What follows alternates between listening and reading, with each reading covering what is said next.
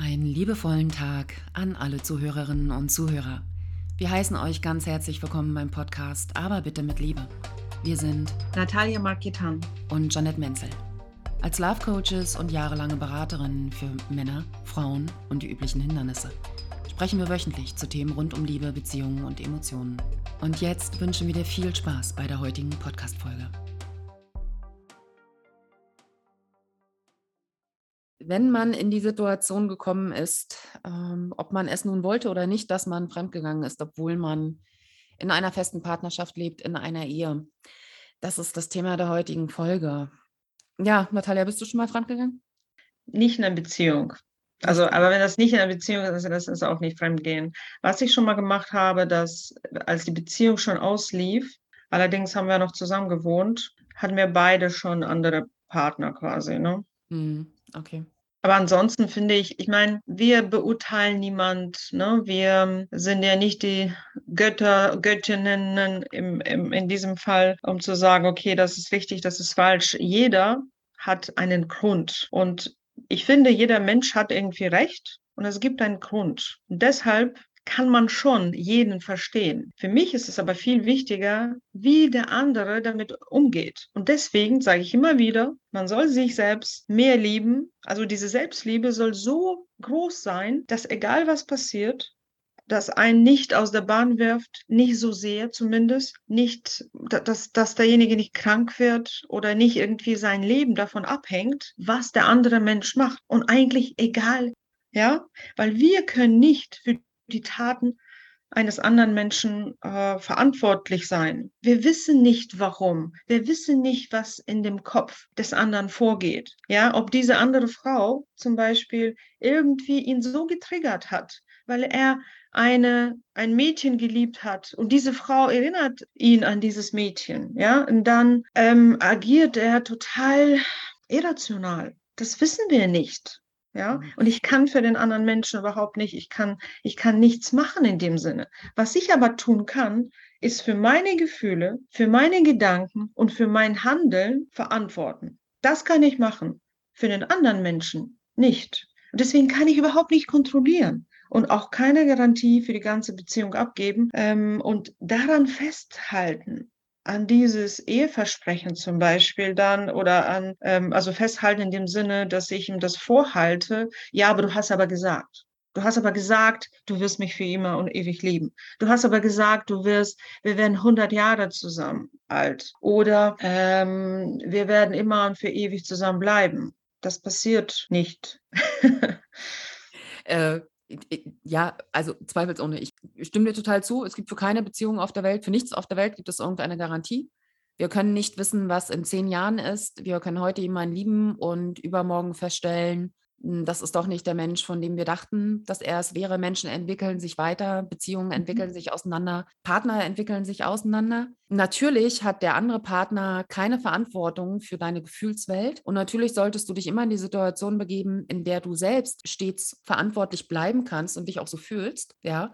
Aber natürlich kann ich nachvollziehen, wenn man vollkommen von den Socken ist und sich der Boden auftut, in dem Moment, in dem man feststellt, da hat also jemand, dem ich vertraut habe, etwas getan, absichtlich oder wie auch immer. Auch meinetwegen, wenn es unabsichtlich war, spielt dann keine Rolle. Jemand hat etwas getan, was mich verletzt hat. Aber wir wollten uns ja in dieser Folge darauf konzentrieren, was ist, wenn man jetzt plötzlich selbst in der Situation ist, dass man jemanden, den man liebt und den man auch ähm, ja, vorlebt, dass man ihn liebt und nur ihn liebt. Wenn man aber trotzdem in die Situation gekommen ist ähm, oder in der Situation freiwillig ist, ist, bewusst war oder bewusst gekommen ist, ihn zu betrügen und ihn klammheimlich zu verletzen und zu hintergehen, um, während man so tut, als wäre alles in Ordnung. Ne? Mhm. Was wäre, wollen wir das, das, äh, also die Untreue oder Fremdgehen definieren? Wann fängt die Untreue an? Ja, sehr gern. Was ist für dich Fremdgehen? Also ich habe eine Meinung dazu. Sag mal deine. Mhm. Also meine Meinung ist, äh, das fängt nicht, also einige sagen, das fängt schon im Kopf an und mit Gedanken. Okay. Ich finde, das fängt eher so mit dem Handeln an, weil man kann ja ganz viel denken und, und fühlen und so weiter. Äh, ich denke so mit dem Knutschen zum Beispiel, mit dem Küssen, hm. fängt es an. Man küsst und knutscht den anderen Menschen so leidenschaftlich, egal unter Alkohol oder nicht, ist für mich schon der Schritt. Dann kommt der Sex natürlich. Wenn es nur beim Knutschen bleibt, und es nur einmal passiert ist und so weiter, ist dann irrelevant. Ja, aber wenn es natürlich dann zu Sex gekommen ist und man sich immer wieder trifft, immer wieder, also die wiederholenden Handlungen, das ist dann Fremdgehen für mich. Mhm. Okay. Also für mich beginnt das auch nicht im Kopf. Ich glaube, es wird einem so häufig passieren, dass man auf einen Menschen trifft, der einen anmacht, also wirklich rein körperlich sexuell, oder aber der einen, wie du das beschrieben hast, einen triggert, ja, der einfach etwas an sich hat oder aber den man so ja einzigartig, ähm, unikatsmäßig findet, dass man sich die Frage stellt, ähm, wenigstens im Kopf die Frage stellt, ne? Ist dieser Mensch es wert? Wie kommt man da jetzt wieder raus aus seiner Gefühlslage, gerade wenn man auch schon Gefühle anfängt, für den zu entwickeln? Ich glaube auch nicht, dass es Fremdgehen ist, wenn man bereits Gefühle entwickelt hat für einen anderen Menschen als seinen Partner. Für mich geht Fremdgehen dann los, wenn man tatsächlich in die Richtung handelt, dass etwas passiert, was die Beziehung, in der man eigentlich ist, meine ich, ne, was den Partner, mit dem man zusammen ist, offiziell gefährdet, verletzt, in dem Moment, in dem man da in diese Richtung etwas tut. Dass man also diesen anderen Menschen aktiv sehen will, dass man mit dem anderen Menschen aktiv Kontakt haben will, dass man Aufmerksamkeit, Anerkennung von diesem anderen Menschen aktiv will und sich dabei glücklich fühlt sich Mhm. dabei lebendig fühlt. Das ist für mich bereits der Beginn einer einer, ja, Untreue. Also klar, die die die Forschung beziehungsweise Psychologie, die sagt da ja eher in dem Moment, in dem der Mann nur körperlich mit einer Frau zusammen ist oder war, wäre das weniger schlimm, äh, im Vergleich zu, wenn die Frau mit einem Mann intim war, dass dass das 'n klassisches Zeichen wäre dafür, dass, ähm, hier wirklich etwas in Gefahr wäre. Also, aber wenn der Mann sich verliebt oder Gefühle entwickelt, romantische Gefühle für die Frau entwickelt, dass da dann quasi 'n absolutes Gefahrenpotenzial da wäre. Nach meinem Empfinden ist es individuell, Punkt 1. Und wenn der Mann mit der Frau wirklich nur schlafen will, er sie nur sexuell anziehend findet, ist das nach meinem Empfinden als Frau und als Mensch etwas anderes, als wenn der Mann romantische Gefühle für diese Frau hat. Mhm. Mit ihr zusammen, ähm, reden will, ähm, ihr Dinge erzählen will, ähm, ihre Meinung hören will, ihre Stimme hören will, Ja.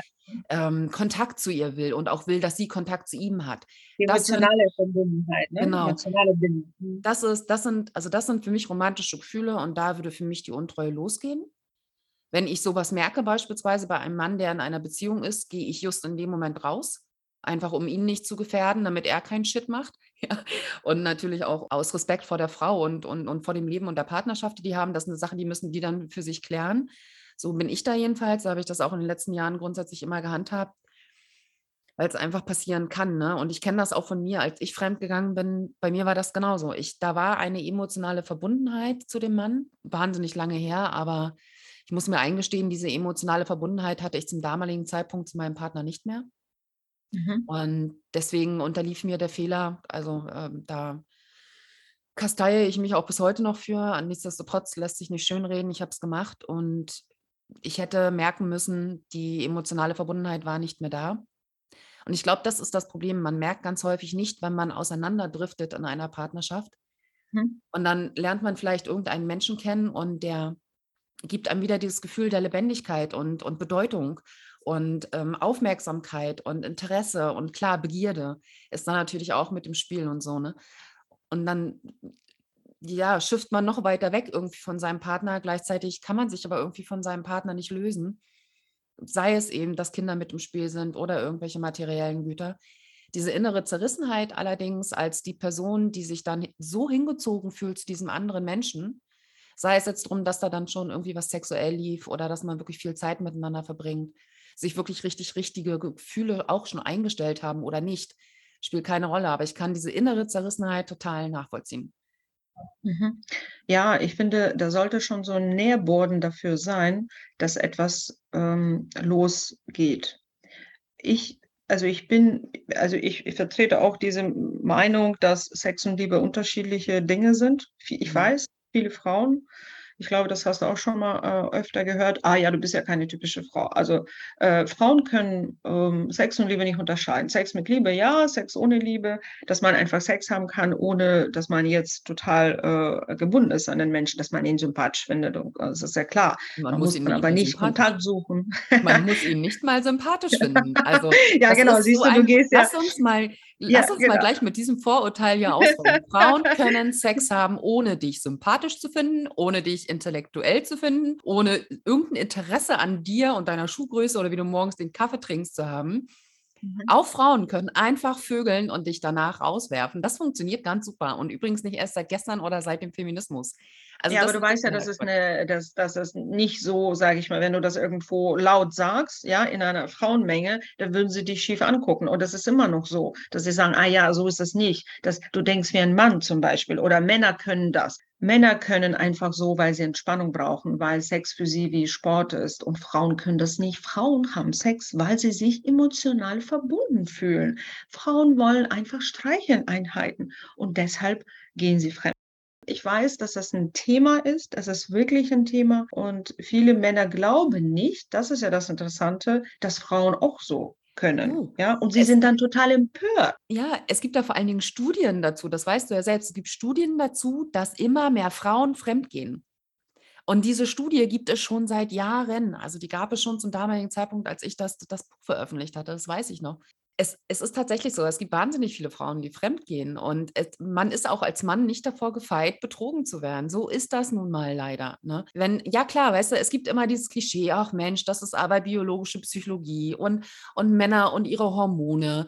Und äh, ne, wenn halt irgendwie äh, Druck drauf liegt, dann muss der halt raus irgendwie. Und wenn du dann nicht ähm, ja, dich bereitwillig zeigst, als Frau äh, jetzt äh, Sex äh, zu haben mit ihm, wenn er will, dann musst du eben damit rechnen, dass. Und es gibt ja auch total viele Absprachen zwischen Partnern. Ne? Dass, der, dass der Mann dann beispielsweise sagt, du, pass auf, du kannst mir ganz offensichtlich sexuell nicht geben, was ich brauche.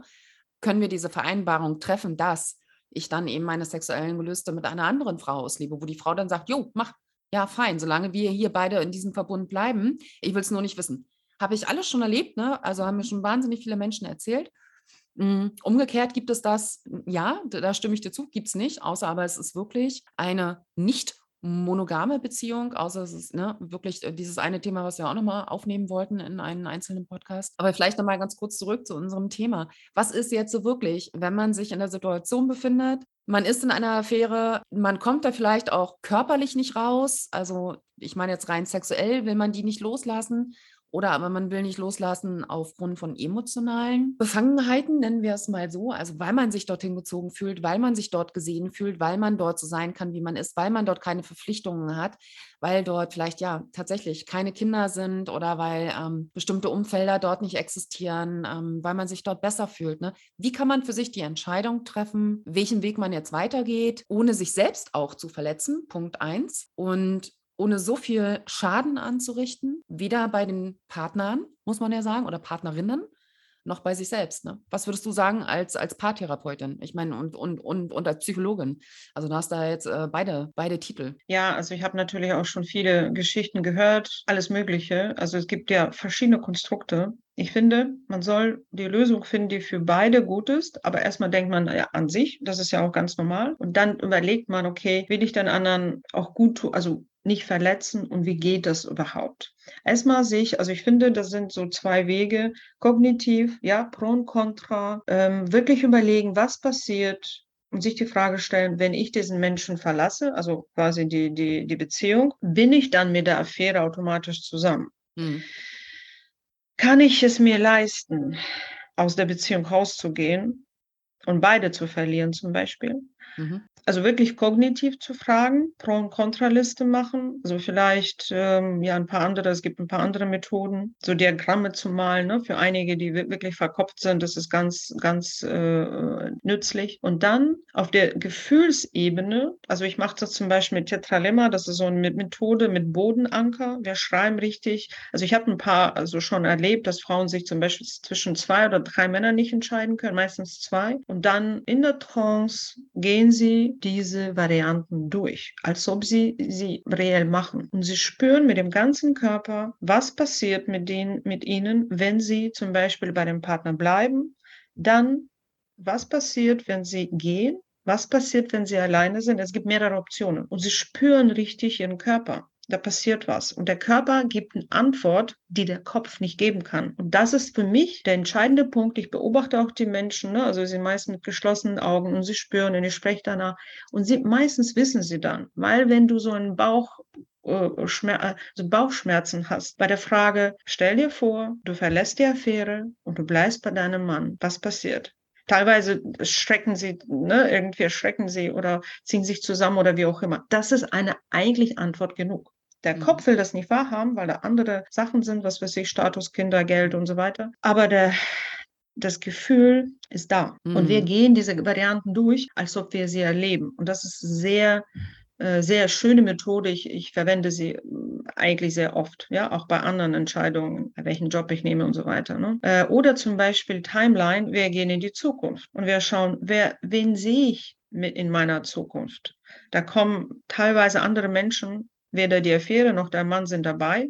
Ganz andere Menschen sind da drauf. Warum? So, das heißt, der Weg ist noch lang. Das ist nur eine Zwischenstufe zum Beispiel zu meinem Glück. Ja, ähm, ja, also das, das ist so, wie ich das mache meistens. Ein Gespräch ist auch gut, meist kognitiv, ähm, bringt was, aber bringt nicht genug. Ja, eine Sache, die ich vielleicht noch mit dazugeben wollen würde, bevor wir dann auch schon wieder durch sind, ne? Ist mir ist aufgefallen, aber das sowohl bei Frauen als auch bei Männern, die fremdgehen, also die sich da jetzt in dieser Situation wiedergefunden haben. Es ist irgendwie gegenüber dem eigentlichen Partner immer dieses Schuldgefühl, ne? Und in den meisten Fällen stellst du fest, bei der neuen Person da ist irgendwie die Wärme, da ist irgendwie dieses seelische Wohl, ja, dass man ein Stück Identifikation auch äh, dort eher ganz plötzlich sieht. Also klar, viele Leute sind da echt blind dann auch, muss man tatsächlich sagen, aber die würden sich, ich glaube, die würden sich anders, anders benehmen. Ne? Jemand, der da sehr, sehr reflektiert mit umgeht, auch mit dieser Entscheidungsfindung, meine ich, reflektiert umgeht, der wird für sich eingestehen müssen, ich bleibe aktuell in dieser Partnerschaft, mhm. höchstwahrscheinlich mehr aus Schuldgefühlen. Und die mhm. Schuldgefühle, die ich die ich tragen müsste, für die ich auch verantwortlich bin. Ne? All der Schmerz, den ich dann dort irgendwie auch hinterlassen würde beispielsweise. Aber es geht mir um dieses Schuldgefühl und weil ich mit diesem Schuldgefühl aktuell noch keinen Weg habe, umzugehen. Mhm. Ne, und das wollte ja. ich ganz gerne nochmal äh, mit hinzufügen, weil wenn es tatsächlich die Frage ist zwischen ich fühle mich schuldig und ich finde einen Weg, mit diesem Schuldgefühl umzugehen mhm. und auch einen Weg eben, ja, das alles irgendwie stärker, ähm, ein alter Schulfreund von mir nannte das zu betreuen, also mhm. da tatsächlich irgendwie auch die ähm, aktuell bestehende Partnerschaft zu betreuen, dass die, ne, also die einzelnen Menschen dort auch irgendwie ganz entsprechend äh, anders ja zu begleiten, aus dieser Beziehung raus zu begleiten. Und ich habe die Wahl zwischen meinem seelischen Wohl oder aber einem gewissen Neuanfang für mich und als Mensch und wie ich auch heute bin, im Vergleich zu damals, als wir die Beziehung eingegangen sind oder damals, als wir geheiratet haben oder wie auch immer. Das muss man für sich herausfinden. Ne? Aber geht es lediglich darum, dass man aktuell noch keine Lösung hat für ein Gefühl, mit dem man schwer umgehen kann, aktuell, ja. dann finde einen anderen Weg, mit diesem Gefühl umzugehen. Und dann kann mhm. man ja immer noch in die Entscheidung nochmal neu gehen. Ne? Also, aber man sollte auf jeden Fall sich irgendwie Hilfe suchen und ja. sagen, das ist, glaube ich, der Grund, warum ich in meiner Partnerschaft bleibe. Und ich möchte, wenn ich gelernt habe, mit diesem Gefühl umzugehen, nochmal neu für mich gucken, wie würde jetzt meine Entscheidung aussehen? Ja, ja, ja, äh, genau. Man lässt sich das gerne, also Zeit und äh, man schiebt äh, das vor sich her, äh, weil man keine Entscheidung ge äh, also gefunden hat. Aber diese hängende Entscheidung, die noch nicht getroffen ist, die kostet viel Kraft und viel ja. Energie. Und deswegen finde ich total wichtig, dass man Hilfe sucht und für sich das irgendwie verpackt. Ja, egal ob das gut oder schlecht ist, weil das kostet total viel Energie. Ich meine, zwei Beziehungen gleichzeitig zu führen, kostet Fall. sowieso viel Energie. Auf jeden Fall natürlich. Ne? Aber in dieser Punkt von wegen, äh, setz dich mal lieber mit deinen Gefühlen auseinander, die auftreten würden, logischerweise auftreten würden, wenn du jetzt eine Entscheidung triffst, mhm. beispielsweise gegen den Geliebten oder gegen die Geliebte oder aber gegen den Partner oder gegen die Partnerin, ist in den meisten Fällen eher ausschlaggebend. Ne? Irgend, also man verliert ja sowieso ne? und man versucht mhm. sich die ganze Zeit irgendwie nur zu entscheiden zwischen, was ist jetzt den Verlust wert sozusagen und was ja. definitiv nicht, vergisst ja. sich meistens aber selbst komplett dabei also das ist mhm. meine Erfahrung. Oder aber man verliert einen ganz, ganz großen Stück seiner Identität. Die aktuelle Identität, ja. die man hat als Mann, als Frau. So muss ich sein, so bin ich aufgetreten ja. im familiären Umfeld, bei den Schwiegereltern, bei meinen eigenen Eltern. Was werden die Freunde denken und und und. Ne? Ja. Weil klar, da ist natürlich dann erstmal ordentlich Geröll, das ist ein ordentlicher Vulkanausbruch gerade wenn man irgendwie langjährige Beziehungen verlässt, aber auch wenn es nur eine kurze Beziehung war ne, und man findet sich in der Situation wieder, kann genau das Gleiche passieren. Also von daher halt wirklich tatsächlich, wie gehe ich dann mit diesen Gefühlen um, mit all dem, was passiert? Sehr das wäre eher, die nächste Folge. Genau, sehr viel eher ausschlaggebend. Und ja, gerne in irgendeiner weiteren Folge können wir uns dann auf jeden Fall diesem Thema widmen. Das ist ein schwieriges Thema, wollte ich sagen. Es ist ein schwieriges Thema und es lohnt sich, damit auseinanderzusetzen. Nicht nur für den Moment, sondern für weitere Beziehungen auch, für, für, für die Weiterentwicklung, für die persönliche Entwicklung. Weil es hat alles was mit, mit einem zu tun. Sonst wäre man nicht den Schritt gegangen, sonst würde man das nicht tun, ja. Also es gibt immer Gründe, auch wenn sie verdeckt sind zuerst. Ja, definitiv. Vielen Dank und bis, zum, bis zur nächsten Folge. Ja, genau. Auch von mir vielen Dank, dass ihr wieder mit dabei wart und bis zum nächsten Mal.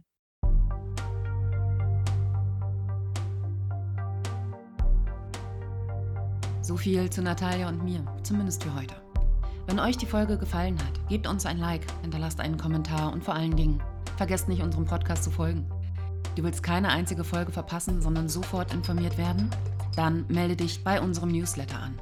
Und zwar unter www.ichhabeauchangst.de slash newsletter. Dort findest du nicht nur alle unsere Podcast-Folgen, sondern auch weitere Informationen über uns, aktuelle Angebote und Programme. Vor allen Dingen laden wir euch ein, uns all die Fragen, die ihr zu Liebe und Beziehungen habt, zuzuschicken. Wir beantworten sie dann in einer unserer nächsten Podcast-Folgen und geben euch natürlich wie immer Feedback und Handlungsimpulse mit. Einfach eine Nachricht an unsere Kontaktdaten in der Podcast-Beschreibung senden oder über unsere Website gehen. Wir sagen schon mal Dankeschön und freuen uns aufs nächste Mal, wenn es wieder heißt, aber bitte mit Liebe.